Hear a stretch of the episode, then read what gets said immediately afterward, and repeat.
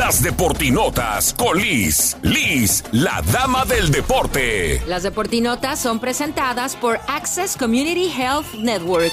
Saludos, feliz lunes, aquí arrancando con todo la semana para hablar de la jornada 11 de Liga MX. ¿Cuántos goles vimos, caray? La victoria del América 3 a 1 ante el Mazatlán. Henry Martin nuevamente se hace presente en las redes y se mantiene como líder de goleo. Puebla contra Juárez, empate 2 a 2. Cruz Azul ya ganó con su nuevo técnico el Potro Gutiérrez 2 a 1 la victoria ante el Querétaro. Tigres Necaxa se quedaron con el empate aburrido 0-0. Las Chivas siguen ganando y metiendo goles. Qué bonito es lo bonito. 3 a 1 la victoria ante los Pumas. Alexis Vega se hizo presente en el marcador. ¿Y cómo vivieron este momento en el Akron? Aquí lo que comentó.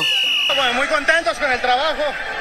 Yo creo que el equipo estaba muy mentalizado en hacer una semana perfecta y, y bueno, se ha demostrado que, que hemos jugado bien, que estamos todos en sintonía, que, que tenemos clara la idea de juego del profe. Gracias a Dios, por ahí más o menos 10 goles en los, tres, últimos tres partidos y, y bueno, estamos contentos con, con el resultado.